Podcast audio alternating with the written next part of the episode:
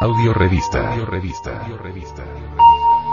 Gnosis, Gnosis, Gnosis, Gnosis. Edición 204 mayo del 2011.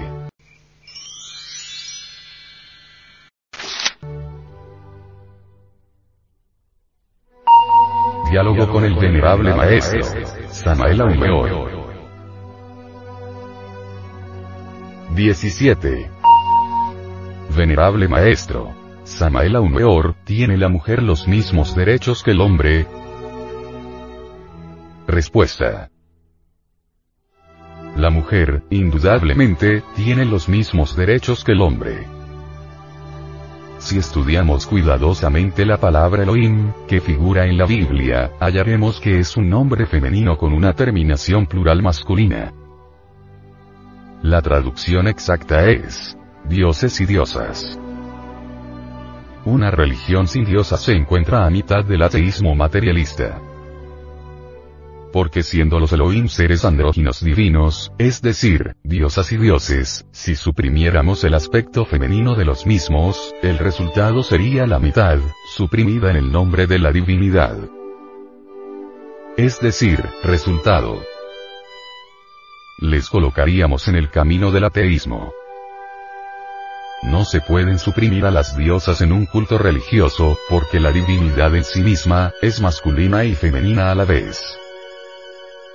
Deduciendo de esto, podemos sentar como corolario que la mujer tiene los mismos derechos que el hombre y que no es posible la autorrealización íntima del ser sin la unión de las dos partes separadas.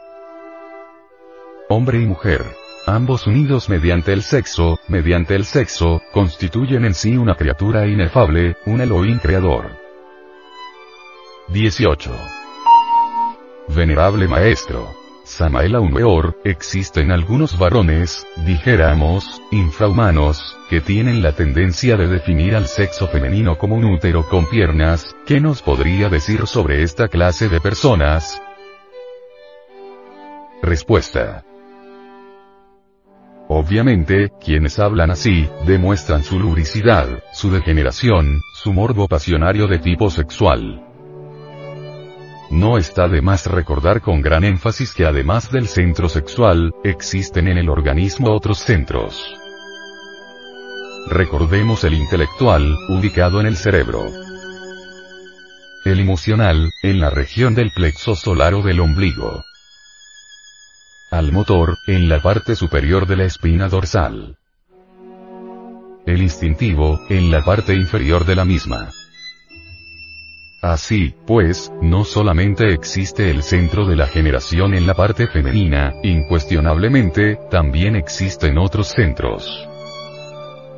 Por lo tanto la definición dada por algunos lujuriosos, considerando a la mujer como un simple útero con piernas, además de ser, como ya dije, morbosa, inhumana, indica también soberbia y orgullo en aquellos varones que la han formulado torpemente. 19. Venerable Maestro. Samael, nosotros, los animales intelectuales solemos hablar y afirmar cuestiones que jamás hemos conocido, entre estas, el amor, ¿Qué es el amor para un superhombre? Respuesta. Para que haya verdaderamente amor se necesita que el hombre y la mujer se adoren en todos los siete grandes planos cósmicos. Para que haya amor se necesita que exista una verdadera comunión de almas en las tres esferas de pensamiento, sentimiento y voluntad. Cuando los dos seres vibran afines en sus pensamientos, sentimientos y voliciones, entonces el matrimonio perfecto se realiza en los siete planos de conciencia cósmica. Existen personas que se hallan casadas en los planos físico y etérico, pero en el astral no lo están. Otras están casadas en los planos físico, etérico y astral, pero no lo están en el plano mental. Cada cual piensa a su manera. La mujer tiene una religión y el hombre otra, no están de acuerdo en lo que piensan, etcétera, etcétera, etcétera. Existen matrimonios afines en los mundos del pensamiento y del sentimiento, pero absolutamente opuestos en el mundo de la voluntad. Esos matrimonios chocan constantemente, no son felices. El matrimonio perfecto debe efectuarse en los siete planos de conciencia cósmica. Existen matrimonios que no llegan ni siquiera hasta el plano astral. Entonces no existe ni siquiera la atracción sexual. Esos son verdaderos fracasos.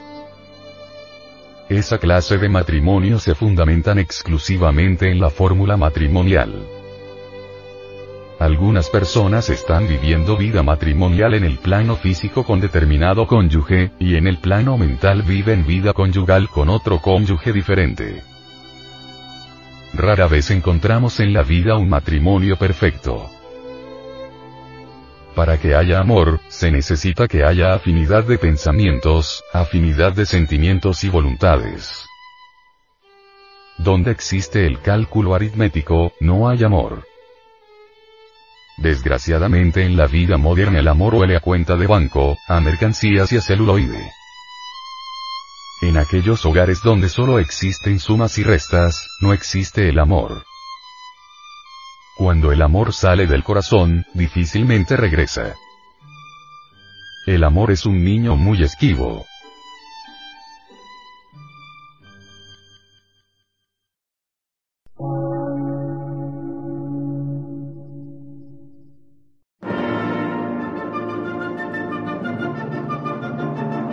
Emisora, gnóstica, transmundial. Por una nueva civilización y una nueva cultura, sobre la faz de la Tierra.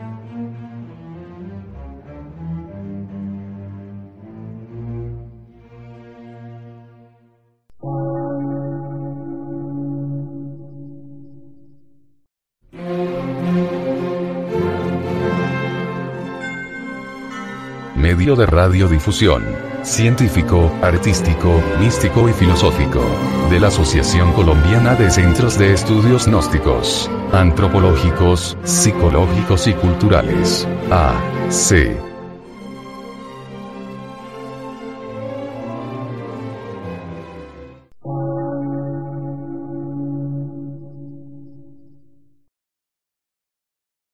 Lectura en movimiento. Difusión sin fronteras.